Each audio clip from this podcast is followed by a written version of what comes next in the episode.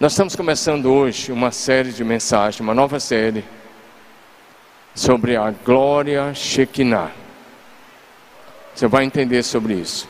Então, pelos próximos de hoje, mais três domingos, quatro domingos ou cinco domingos, nós vamos a, aprender aqui sobre a glória Shekinah. É um assunto que eu escrevi ano passado, mas não ensinei isso a vocês. Passei apenas com a equipe pastoral nos nossos momentos de discipulado. E eu fui esperando o momento certo.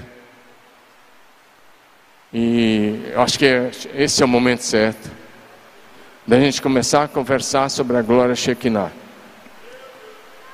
Que é a glória, quando Deus manifesta a sua glória. Uma glória manifesta de Deus. E muita gente às vezes não entende isso, mas você vai, depois desses quatro domingos, aí os cinco domingos, você vai entender bem isso daí. Vai ser um assunto muito interessante. Eu te aconselho, não falte os próximos domingos. Nós estamos conversando sobre isso. E é algo extremamente necessário, extremamente importante para nossa vida como, como pessoas e como igreja, como família. Nosso texto básico de hoje é Abacuque 2,14. Abacuque 2, verso 14. Pode até diminuir um pouco o retorno, só preciso que fique mais grave. Obrigado. Abacuque 2,14 diz: Pois a terra se encherá do conhecimento da glória do Senhor, como as águas cobrem o mar. Eu acho que você pode ler comigo. Vamos lá? Todos juntos? Pois a terra se encherá do conhecimento da glória do Senhor, como as águas cobrem o mar.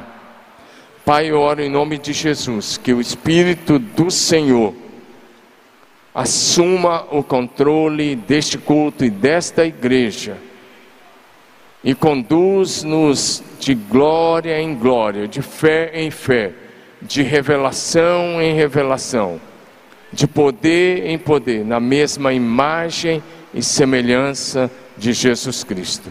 Ora que a tua nuvem de glória venha sobre este lugar. Que o Senhor se manifeste, que o Senhor fale conosco do teu jeito e da tua maneira, para a tua glória. Eu oro com fé, em nome de Jesus. E a igreja diz: Amém. Amém. Então, o nosso tema de hoje, a manifestação da glória Shekinah. Vamos priorizar aqui, igreja, em projeção a palavra, tá bom? Diga comigo. Tira o texto agora, vamos colocar o esboço, por favor, projeção. Eu não preciso ficar falando, vamos entrar direto nisso daí. Diga comigo, estou junto, vamos lá?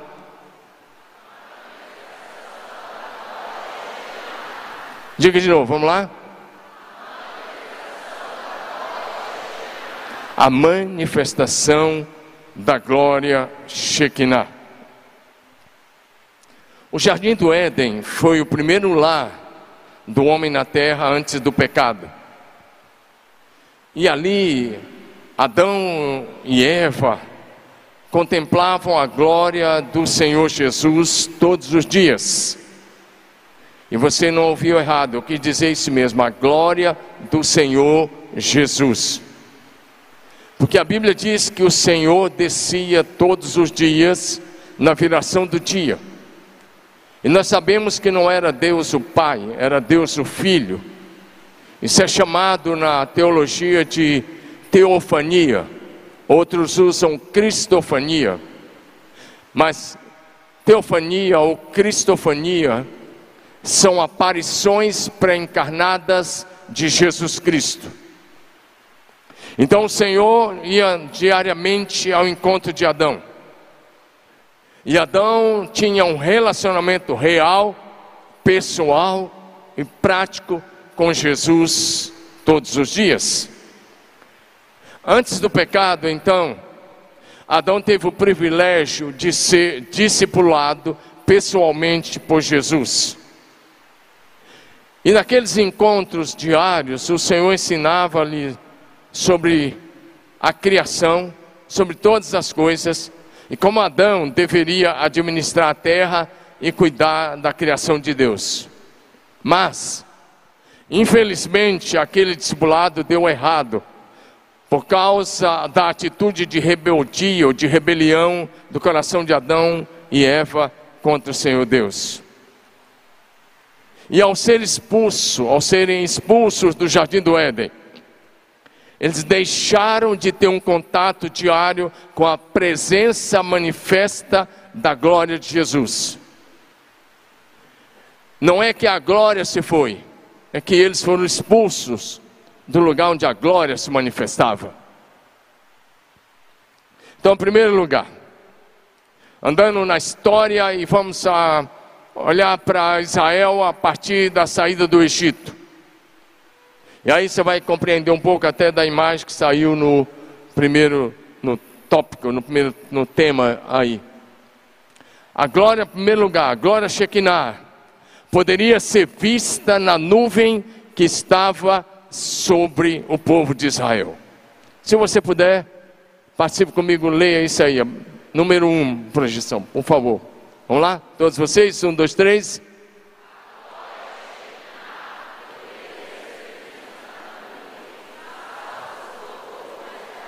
A glória de Deus poderia ser vista na nuvem que estava sobre o povo de Israel. A nuvem não era a glória mas a manifestação da glória vinha também através da nuvem. Ou seja, a glória do Senhor veio sobre os filhos de Israel logo na primeira noite que eles saíram do Egito. Vamos ler juntos aí o livro de Êxodo, capítulo 13, versos 17 a 22. E o texto diz: Quando o Faraó deixou o povo ir, Deus não os levou pelo caminho da terra dos filisteus embora esse era o caminho, fosse o caminho mais perto. Pois disse para que não acontecer que vendo a guerra, o povo se arrependa e queira voltar para o Egito. Porém, Deus fez o povo rodear pelo caminho do deserto, perto do Mar Vermelho. E o texto diz: os filhos de Israel saíram do Egito organizados como um exército. Moisés levou consigo também os ossos de José, pois esse havia feito com que os filhos de Israel jurassem solenemente, dizendo: Deus certamente visitará vocês. Quando isso acontecer, leve os meus ossos daqui. Os israelitas partiram de Sucote e acamparam em Etam, à entrada do deserto. Agora, quero que você leia comigo. A partir desse versículo 21, lê pra, vocês vão ler comigo esse versículo e o verso 22. Vamos lá? Um, dois, três. O Senhor ia adiante deles durante o dia numa coluna de nuvem, para os guiar pelo caminho durante a noite, e numa coluna de fogo para os iluminar. Vocês estão comigo? Agora, volte ao verso 21. Por que, que aquela nuvem refletia a glória de Deus? Olha como é que começa o verso 21. O Senhor ia adiante deles. Diga isso comigo, vamos lá o Senhor ia o Senhor ia adiante deles. E se o Senhor estava ali, então aquela coluna de nuvem que cobriu o arraial de 3 milhões de pessoas era a própria manifestação da glória de Deus. Porque Deus estava com eles. E o texto diz: O Senhor ia adiante deles durante o dia numa coluna de noite. Numa, deixa, eu errei aqui. O Senhor ia adiante deles durante o dia numa coluna de nuvem. E à noite ali, essa coluna de nuvem se transformava numa coluna de fogo, para que eles não sofressem com o frio do deserto. E durante o dia a nuvem os cobria Durante a noite, a coluna de fogo, além de aquecê-los, os guiava. Agora, verso 22. Quero que você leia de novo comigo, para você entender por onde estamos começando. Um, dois, três. Vocês comigo, vamos lá? A coluna de nuvem nunca se afastou do povo durante o dia, nem a coluna de fogo durante a noite. Não foi uma manifestação como a passagem de um cometa. Como aqueles cometas que passam a cada 70 anos. Não, não foi isso. É que durante 40 anos, todos os dias, o povo de Israel estava debaixo da nuvem da glória de Deus, e Deus estava diante deles, sobre eles e presente com eles. Diga amém. E para deixar isso claro, a nuvem cobria, protegia durante o dia, e à noite essa nuvem era transformada numa nuvem de fogo. É uma linguagem, mas na verdade era luz que clareava, mas também um fogo que aquecia. Diga amém. Porque de dia no deserto, o sol, o calor pode chegar, dependendo da época do ano, pode chegar lá naquela região a uns 40 graus brincando, mas eu já peguei lá no Mar Morto uma vez que eu fiz uma viagem em julho. Não recomendo ninguém em julho a Israel, muito quente. E uma vez eu olhei no Mar Morto, que é uma depressão a 420 metros abaixo do nível do mar, olhei no, no, no painel, lá no Mamor estava 52 graus. Ninguém conseguia entrar. Imagina 52 graus. Julho é isso. Era o que esse povo teria que pegar durante o dia no mês de julho, agosto, setembro, em alguns lugares. Mas com a nuvem não.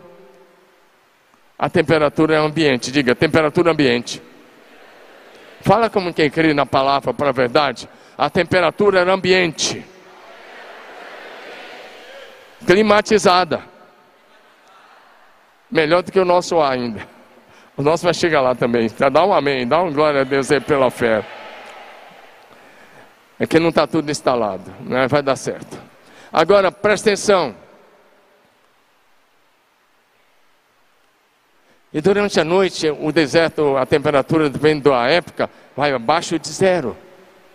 Por isso que era necessária a coluna de fogo à noite. Diga amém. Mas se você for comigo para o livro do Apocalipse, capítulo 7, versículo de 9 em diante, João vê uma grande multidão diante do trono de Deus, adorando, cantando, celebrando, dizendo aleluia, amém, e exaltando o Senhor, nosso Deus como eterno Salvador. E à medida que a adoração acontece, o anjo que estava assessorando João, ele disse: Quem são esses que você está vendo? E João disse: O meu Senhor, o Senhor sabe.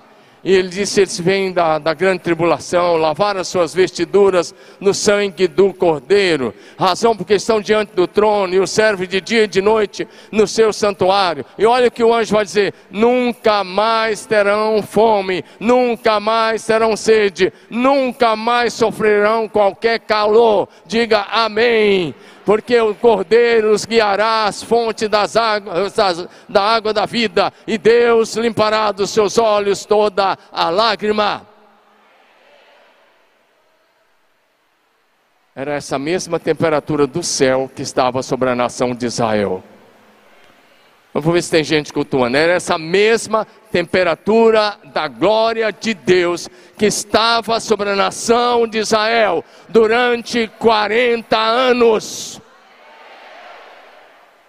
Porque onde Deus se manifesta é céu. Onde Deus se manifesta é lugar santo. Não existe terra santa geograficamente falando. Às vezes eu vejo pessoas dizendo: Eu vou para a terra santa. Que terra santa? Terra santa é onde Deus está presente. Se Deus estiver presente aqui, agora e Ele está, esse lugar é um lugar santo. Deus está presente no Sinai e Moisés vai se aproximando da sarça, ele diz: Tire as sandálias dos seus pés, porque você está pisando em terra santa. O que fez aquele lugar santo foi a presença do Senhor no Sinai. Diga amém. E aí Josué está lá, entrou na terra, está lá em Gilgal. E o Senhor vem até ele, e Josué vai até o, o príncipe do exército Senhor e faz uma pergunta: Você é dos nossos ou dos deles? E o príncipe do Senhor diz: Nem de um lado nem do outro, eu sou um príncipe do exército de Deus e acabo de chegar. Tire a sandália dos seus pés, porque você está pisando em terra santa. Diga amém. Então diga de novo: onde Deus se manifesta Levante sua mão, você vem adorar Jesus. Onde Deus se manifesta, é céu na terra, é lugar santo. Amém, aleluia.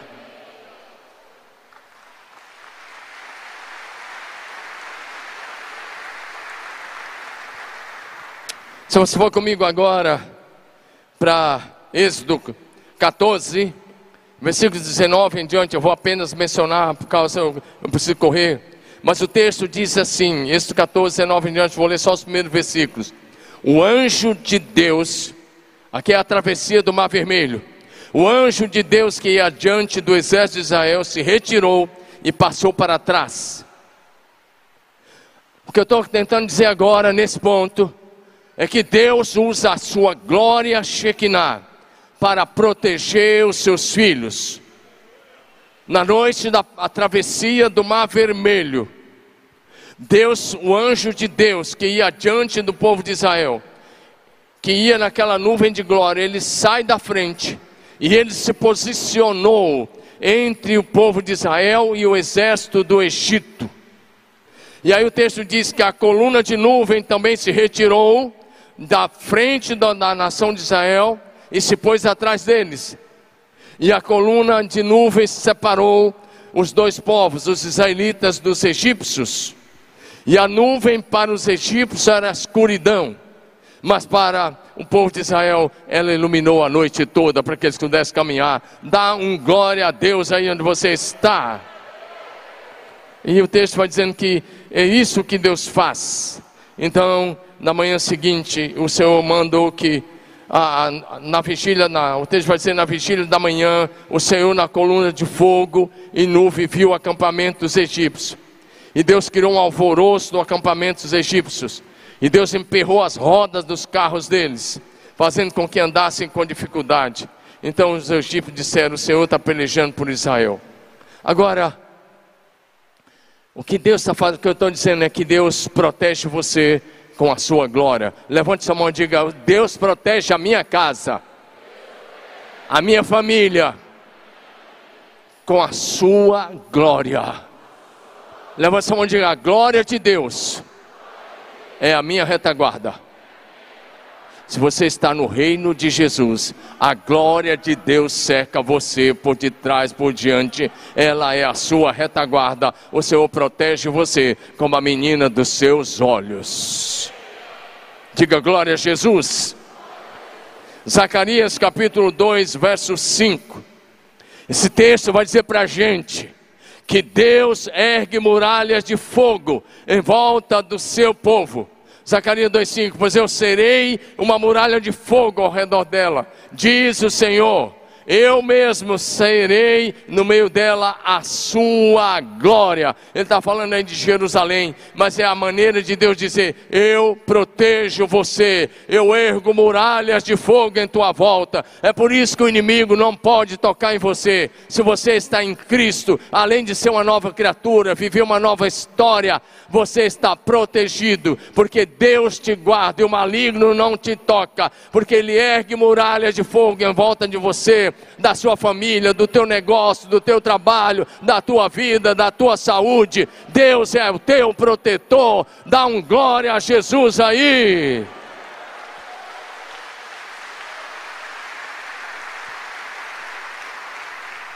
E se você está pensando que esse muro de fogo é apenas algo de fogo mesmo, está enganado. São os anjos. Fala comigo, são os anjos. Fala de novo, são os anjos são santos anjos. Hebreus 1:7 diz assim, Hebreus 1:7, ainda quanto aos anjos diz: aquele que aos seus anjos faz ventos e aos seus ministros labareda de fogo.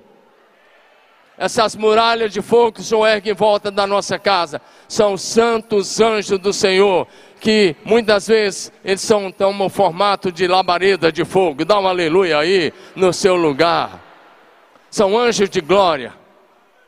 Então o autor vê um anjo de glória, ele diz, parece com fogo. Mas na verdade ele está descrevendo a glória de Deus. Mas a própria Bíblia vai dizer também que Deus é um fogo consumidor.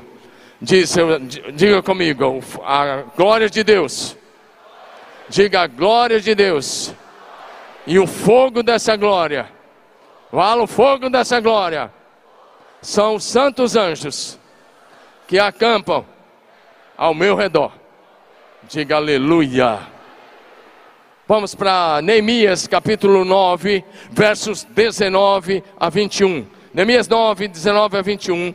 Porque o texto vai dizer para nós, nesse, aí, esse texto de Neemias vai nos informar que a glória Shekinah traz a proteção divina. Fala comigo, proteção divina. Fala provisão, amor e cuidado. Diga a presença do Espírito Santo para nos guiar e ensinar. Neemias 9, 19, 21 diz: Mas tu, pela multidão das tuas misericórdias, não os abandonaste no deserto. A coluna de nuvem nunca se afastou deles durante o dia. Diga aí, 40 anos.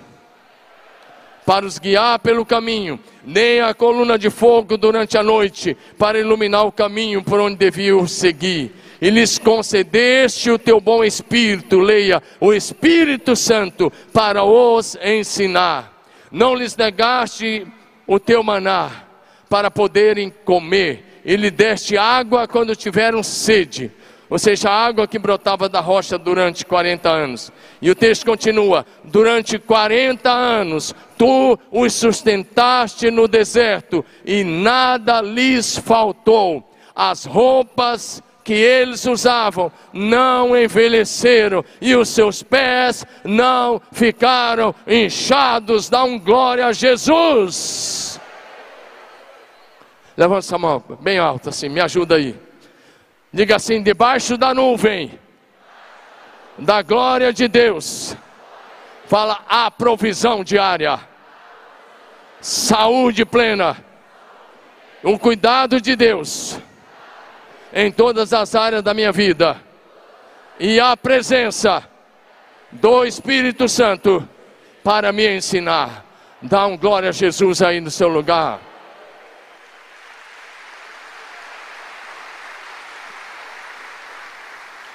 Debaixo da nuvem tinha provisão, tinha proteção, tinha um cuidado de Deus. E que cuidado! Quando eu olho para esse texto, eu gosto de pensar como Deus cuidou. Cem anos antes, que tinha gente de quase cem anos ou cem anos ali. Você vai dizer, não, tinha sim. Por exemplo, é, quando Moisés nasceu, a Miriam já era uma moça que cuidou dele quando foi colocado na cestinha. Lembra lá no rio Nilo? Ela que vai buscar a própria mãe, né, sem que a princesa soubesse para cuidar do Moisés, não é verdade? Então ela, a Miriam estava por baixo aí no mínimo uns 95. Por aí. Agora presta atenção. Tinha gente 95 como Miriam, ou 90, 95, 100. Mas o que acontece? Presta atenção. Quando você vai para o texto de, no Salmo 105, 37, vai dizer que Deus fez sair o seu povo do Egito com prata e ouro e entre as suas tribos não havia um só enfermo. Fala, não havia um só enfermo. Diga de novo, não havia um só enfermo. Essa versão diz não havia um só inválido. Imagina 3 milhões de pessoas. Ou seja, há 100 anos antes do Êxodo, Deus estava cuidando da gravidez de cada mamãe. Deus estava cuidando da infância de cada criança. Deus estava cuidando para não nascer, que não nascesse ninguém cego, não nascesse ninguém aleijado, não nascesse ninguém que não pudesse andar. E Deus estava cuidando, cuidando e cuidando. E durante o Êxodo, esse texto de Neemias 9, de 19 a 21, vai dizer que Deus cuidou da roupa, do calçado e Deus cuidou até do calcanhar para que não inchasse. Deus mudou, meu irmão. Eu te pergunto, Deus mudou? Deus mudou? Então Ele cuida de você, Ele cuida de você, Ele protege você, Ele abençoa você, Ele abençoa a tua casa, Ele abençoa a tua família. Jesus Cristo é o mesmo ontem, hoje e eternamente. Ele faz as mesmas coisas hoje.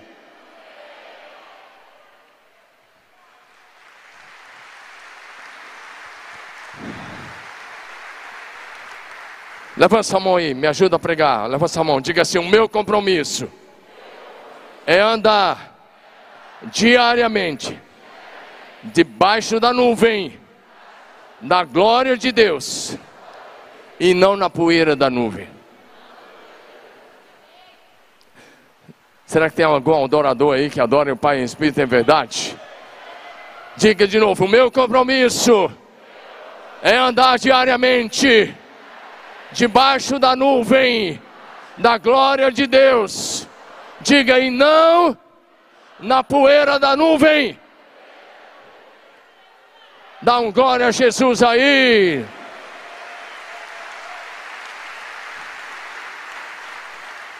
O Rafael falou aqui agora há pouco, lá no prédio da 9 de julho. Foi bom enquanto nós estivemos lá. Mas a nuvem andou. E nós andamos com a nuvem. Fomos lá para Goiás, ficamos quase 14 anos lá. A nuvem andou, nós andamos com a nuvem, amém? Então para com o saudosismo aí, em nome de Jesus. Século 20 não volta mais não, amigo. Dá um glória a Deus aí. E a nuvem continua andando. E nós temos que estar debaixo da nuvem e não na poeira da nuvem. O problema é que muita gente perdeu a, a sombra da nuvem, ficou para trás, porque começou a valorizar mais a tradição do que a palavra, mais a, religiosidade do que o Deus do céu. Nós não estamos aqui para formar religiosos, nós estamos aqui para formar discípulos que andam perto de Jesus. Fala para o seu vizinho: a nuvem está andando. A nuvem está andando. Por favor, não saia de debaixo da nuvem. É debaixo da nuvem que tem proteção, tem amor e cuidado, tem ah, o favor de Deus, a proteção de Deus e a bênção de Deus para você. Está debaixo da nuvem da glória Shekinah. Dá um aleluia aí. Amém? O Espírito Santo estava ali. A gente pensa que o Espírito Santo é a revelação do Novo Testamento. Deixa eu te mostrar um texto só sobre isso. Além do texto que eu já mostrei de Neemias, tem um texto lá de Êxodo, por favor, projeção. Êxodo 35, de 30 a 35. Êxodo 35, do verso 30 até 35. Diz então Moisés disse aos israelitas: Considere o que o Senhor escolheu a Bezalel. Fala comigo, Bezalel. É um nome bonito aí para dar para o filho. Pensa você chamar Bezalel. Mas esse homem aqui era um cara especial demais. Bezalel, filho de Uri, filho de U, da tribo de Judá. Olha o que a Bíblia vai dizer. O Senhor o encheu do Espírito de Deus, dando-lhe sabedoria, habilidade, pleno conhecimento artístico para desenhar, executar trabalhos em ouro, prata e bronze, para talhar esculpir pedras, para entalhar madeira, executar todo tipo de obra artesanal. Deus concedeu tanto a ele como a Oliabe, filho de Aizamaque, da tribo de Dan, a capacidade de ensinar outros. A todos estes Deus deu habilidade para realizar todo tipo de obra, como artesãos, projetistas, bordadores de linho fino e de tecido azul, púrpura, escarlate, como tecelões, eram capazes de projetar e executar qualquer trabalho. Diga amém. O Espírito Santo encheu esses homens para que eles pudessem construir o tabernáculo no deserto. E a Bíblia vai além, Números 11, 16 em diante, vai falar que Deus tirou do Espírito Santo, da unção do Espírito Santo que estava sobre Moisés e repartiu com 70 líderes que a partir daí começaram a ajudar Moisés a liderar o povo. Vamos para frente, diga amém. Está entendendo a palavra hoje de manhã? Se não está, pede revelação que o papai dá, diga amém. Segundo lugar, a glória Shekinah se manifestou no monte Sinai. Vamos lá? Leia isso comigo. Um, dois, três, vamos lá?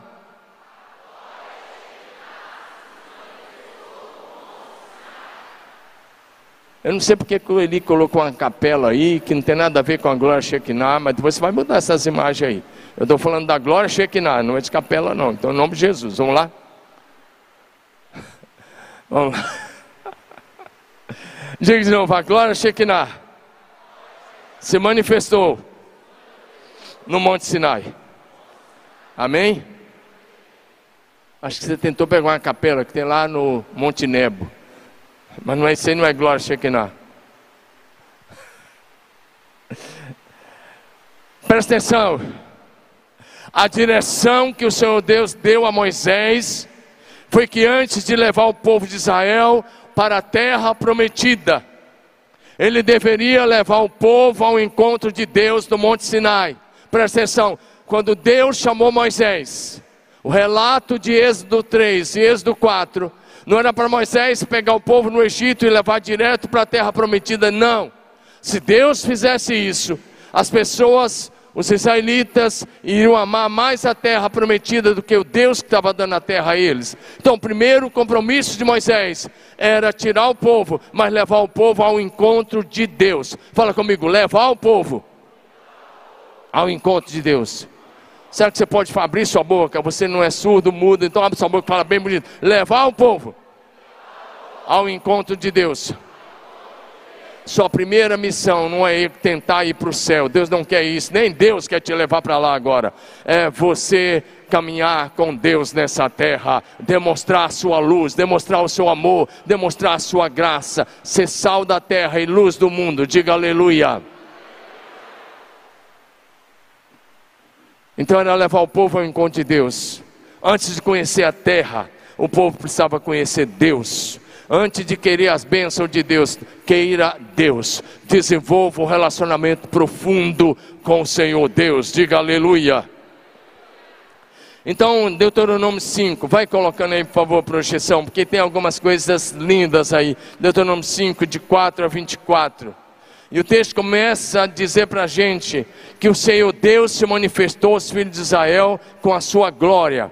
E o texto vai dizer face a face. Fala comigo, face a face. O Senhor falou conosco.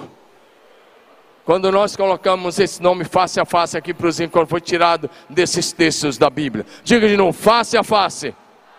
O Senhor falou conosco no meio do fogo, era Moisés dizendo. Pode continuar. E aí ele diz: naquela ocasião, ele disse: Eu me coloquei entre vocês e Deus, para lhes anunciar a palavra do Senhor, porque vocês ficaram com medo do fogo e não subiram o monte, como o Senhor disse. O Senhor tinha chamado os homens para subir junto com Moisés, mas os homens recusaram a subir o monte. Presta atenção. E aí Deus começa dizendo: Eu sou o Deus que tirou vocês da terra do Egito, da escravidão, da casa da servidão. E Deus continua. E aí ele dá os dez mandamentos. E quando ele termina de dar os dez mandamentos, Moisés vai falar do que aconteceu, do convite de Deus. Os dez mandamentos eram para ser praticados não apenas pelos israelitas, mas por todos os filhos de Deus de todas as épocas. Inclusive, está de pé hoje para esta geração da igreja. Posso ouvir um amém? Quem está me entendendo? Então é bem interessante, porque o texto diz que os filhos de Israel viram o Senhor face a face. Fala, eles viram o Senhor quem está cultuando aqui, abre a boca e diga: Eles viram o Senhor, face a face. O Senhor apareceu a eles. Mais uma vez, uma cristofania ou teofania. Eles viram Jesus face a face. Jesus estava lá. Eles puderam olhar para a face do Senhor. Quando a glória Shekinah se manifesta, você pode contemplar a face do Senhor Jesus. Você está no lugar certo, na hora certa, com as pessoas certas.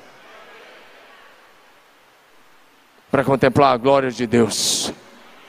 Mas você precisa adorar, se lançar. Não como quem veio assistir alguma coisa, mas como quem veio celebrar o Deus vivo e verdadeiro. Que se manifesta no meio do seu povo. Fala comigo, Deus se manifesta onde o seu nome é invocado, celebrado, adorado e onde a sua presença é desejada.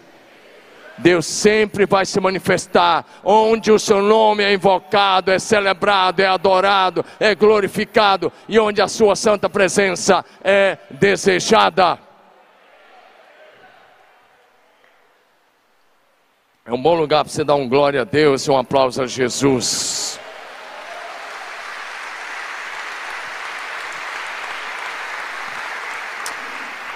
Por favor, projeção Êxodo 20, de 18 a 21.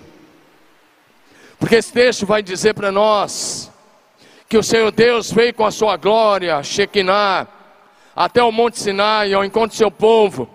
Porém, os homens de Israel não quiseram subir ao monte ao encontro do Senhor Deus. Preste atenção nisso, porque aqui é um ponto de decisão para você hoje também.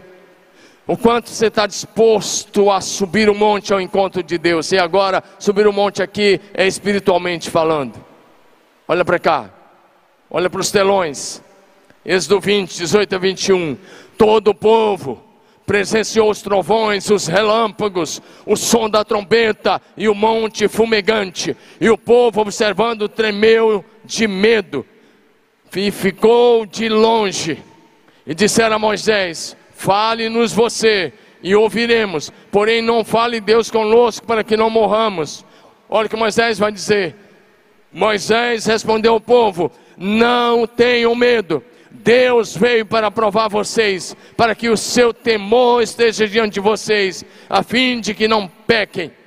Agora o que lê comigo o último versículo. Por favor, vamos lá.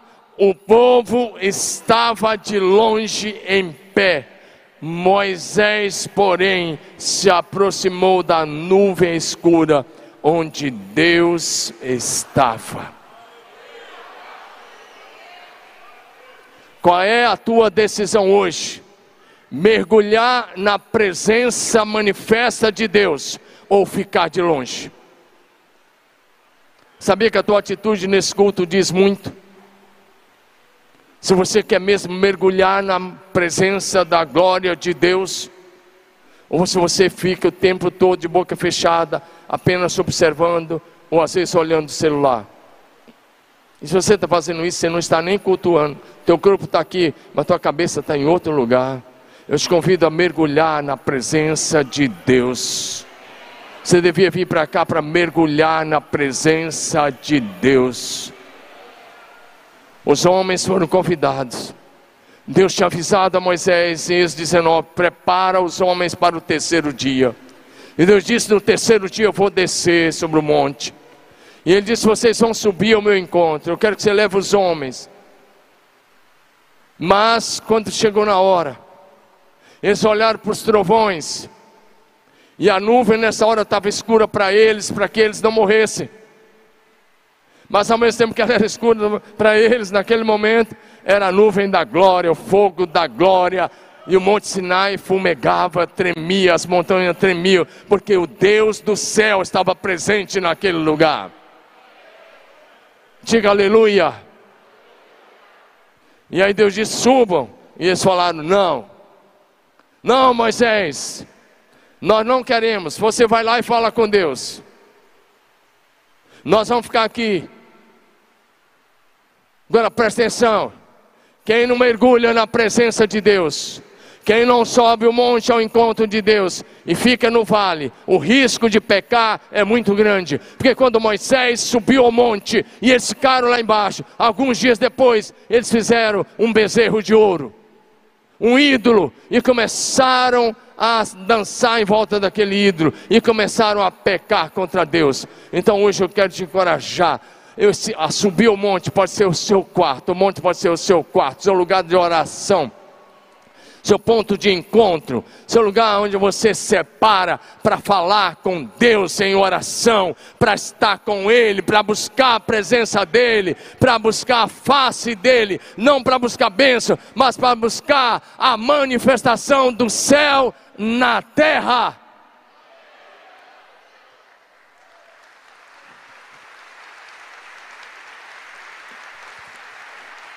Por favor, dá uma sacudida assim no seu vizinho, com amor e cuidado. Se for homem, você pode dar um tapão no ombro e falar: não fique de longe, não tenha atitude no pé do monte, mergulhe na nuvem da glória de Deus.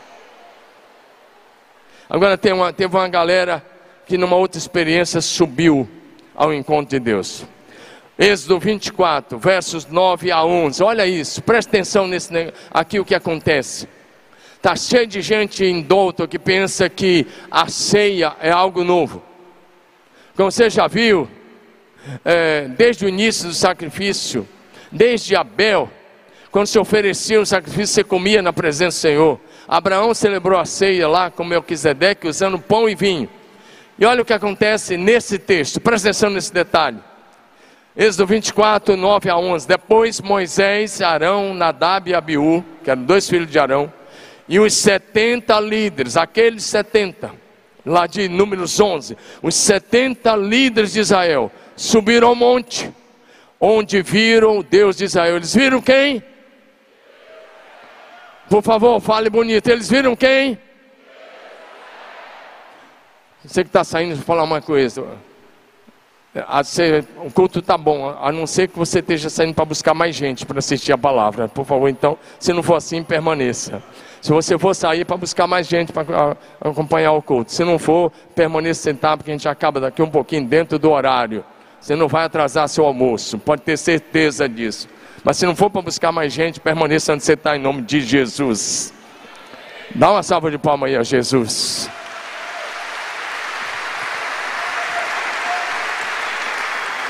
E eu perguntei, aqueles 70, como Moisés, Arão, Nadab e Abiú, viram quem?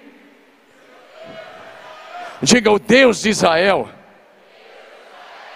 E sobre os seus pés, sobre os pés dele havia uma superfície azulada como a safira e clara como o céu. Agora preste atenção o que o autor vai escrever. E embora esses nobres de Israel tenham visto, tenham visto Deus, ele não os destruiu e eles participaram de uma refeição na presença de Deus. Dá um aleluia aí.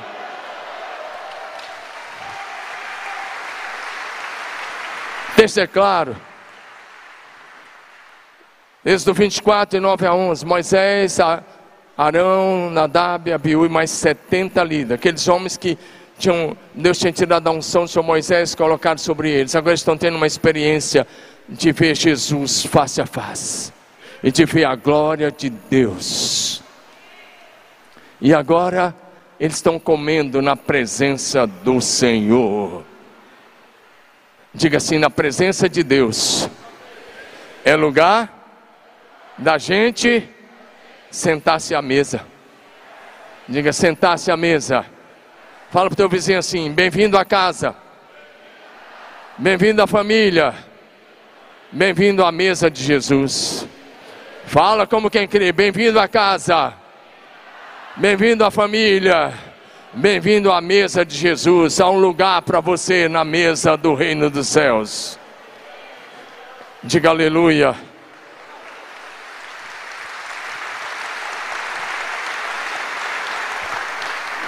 Êxodo 24, agora de 12 em diante, na sequência desse texto. Deus chamou Moisés, e Moisés subiu ainda mais acima no Monte Sinai, ao encontro do Senhor Deus, e lá ele permaneceu 40 dias e 40 noites. Então o Senhor disse a Moisés: Suba ao monte para encontrar-se comigo. Olha o que Deus diz: suba ao monte para encontrar-se comigo. E Jesus diz: entra no teu quarto, fecha a tua porta, busca, ore ao teu pai que está em secreto, e teu pai que vem em secreto te recompensará. E aí Deus falou: fique lá, e eu lhe darei as tábuas de pedra, nas quais gravei a lei e os mandamentos para ensinar o povo. Diga aleluia. Então Moisés subiu com seu auxiliar Josué. E os líderes ficaram, ele diz: fique aí até que eu volte. Aí o texto vai continuar dizendo, o texto vai continuar nos revelando. Então Moisés subiu ao monte, e a nuvem cobriu o monte. Diga, a nuvem cobriu o monte. Agora o que está escrito: a glória do Senhor pousou sobre o monte Sinai. Diga: a glória do Senhor pousou sobre o monte Sinai. Agora diga: a glória do Senhor está neste lugar. Ei, abra a tua boca, declara isso pela fé. A glória de Deus está sobre este lugar. A glória de Deus está sobre este lugar.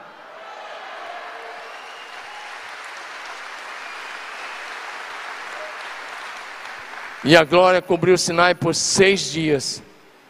No sétimo dia, o Senhor chamou Moisés de dentro da nuvem.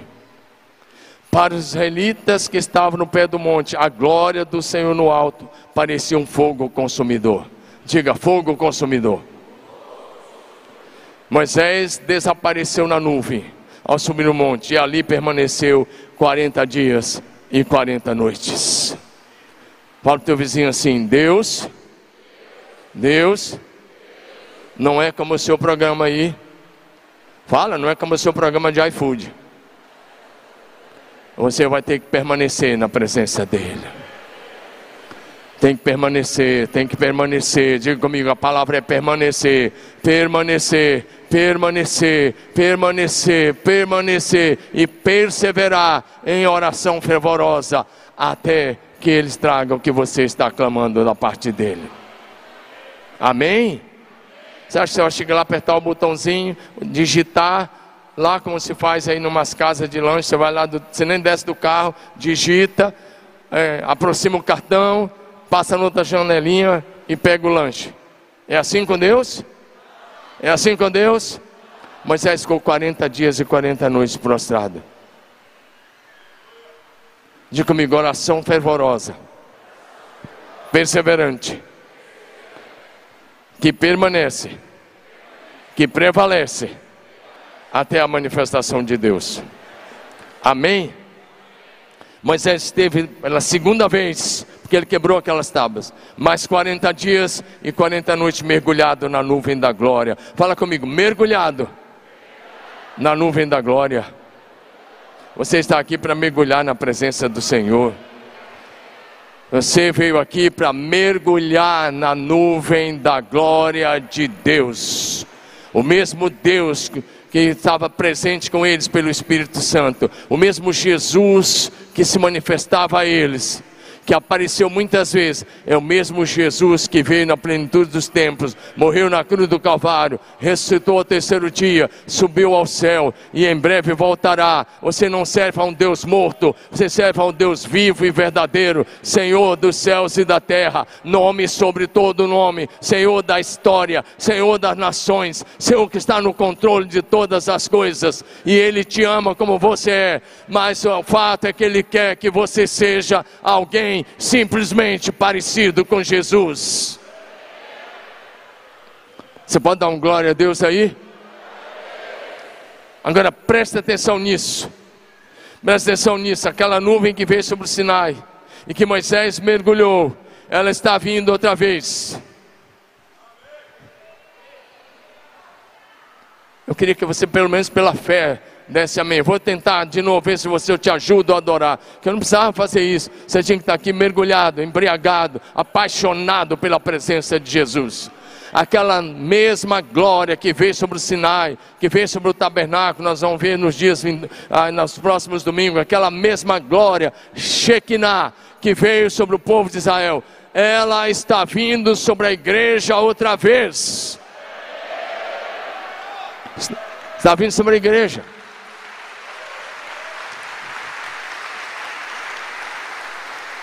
Nós vamos encerrar aí. Vamos encerrar com esse texto. Nesses últimos dias, o Espírito Santo que estava sobre eles, que os ensinava, está sendo derramado sobre a igreja em toda a terra. Então veremos novamente a manifestação da glória Shekinah do Senhor nosso Deus, operando sinais e maravilhas no meio do seu povo em toda a terra. Joel 2, 28 a 31. E depois Atos 2, de 14 em diante. Por favor, projeção. E acontecerá depois disso que derramarei o meu espírito sobre toda a humanidade. Os filhos e as filhas de vocês profetizarão, os seus velhos sonharão e os seus jovens terão visões. E até sobre os servos e sobre as servas derramarei o meu espírito naqueles dias. Olha aí, mostrarei prodígios no céu e na terra sangue, fogo e colunas de fumaça. O sol se transformará em trevas e a lua em sangue, antes que venha o grande e temível, o terrível dia do Senhor. Por favor, vai para Atos 2, de 14 em diante, projeção. Atos 2, 14 em diante.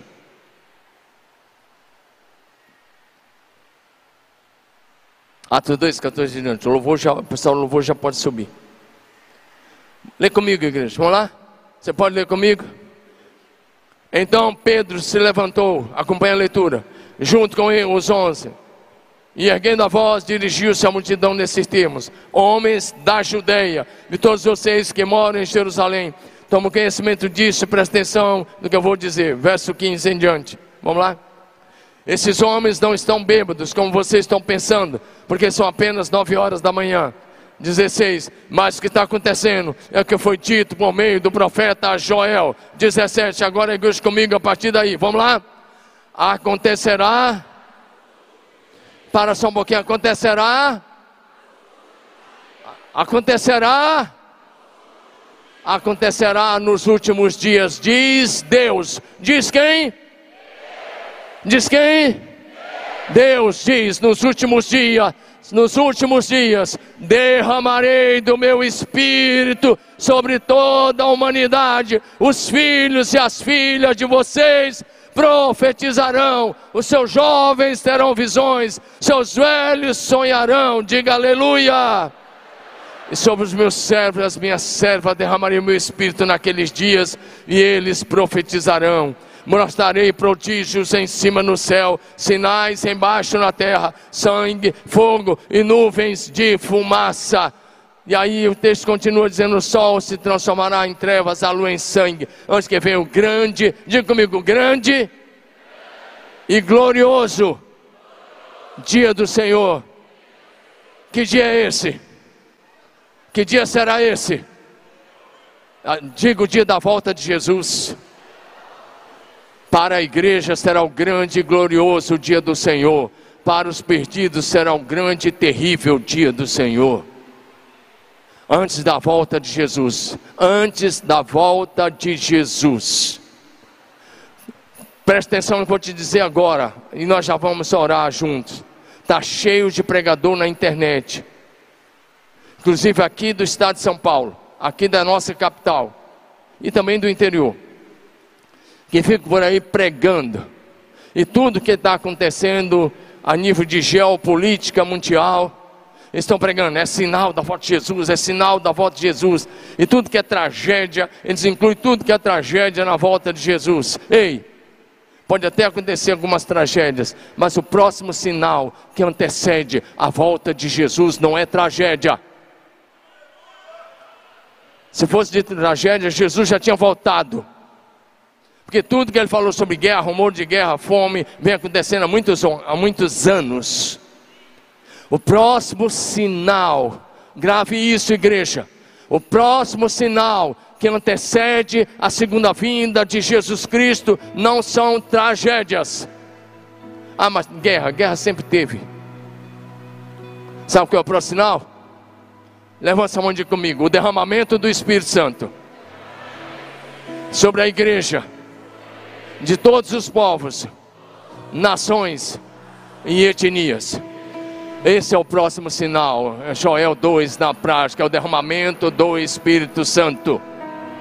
Vou repetir, levanta a mão de novo, digo: o próximo sinal é o derramamento do Espírito Santo sobre a igreja em toda a terra. Aí você vai falar assim para mim, principalmente se você é um conservador, você vai falar para mim: Ah, mas o primeiro amor está esfriando. Então esse sinal já se cumpriu diante dos seus olhos, acredite se quiser. O esfriamento já aconteceu, está acontecendo.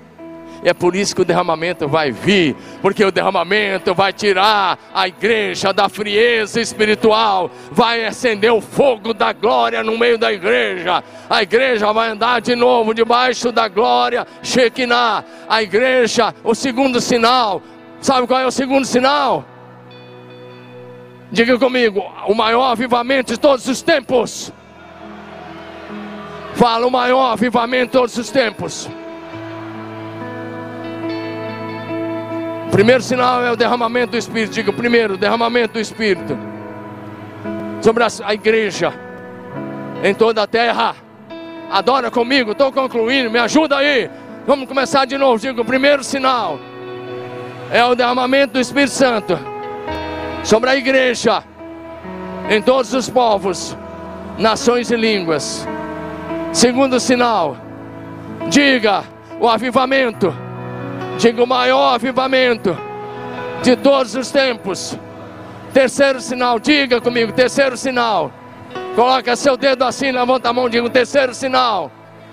Diga a pregação do Evangelho a todos os povos, nações e línguas. Quarto sinal, a maior colheita de vidas, a maior colheita de vidas para Jesus de todos os tempos. A igreja fará o maior, a maior colheita de almas para Jesus de toda a história. Esses são os sinais que antecedem a volta de Jesus.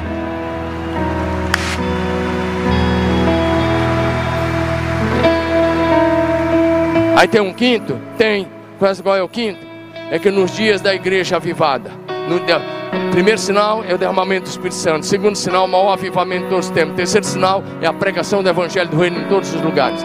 Mateus 24, 14. Quarto sinal é a maior colheita de vida para Jesus de todos os tempos.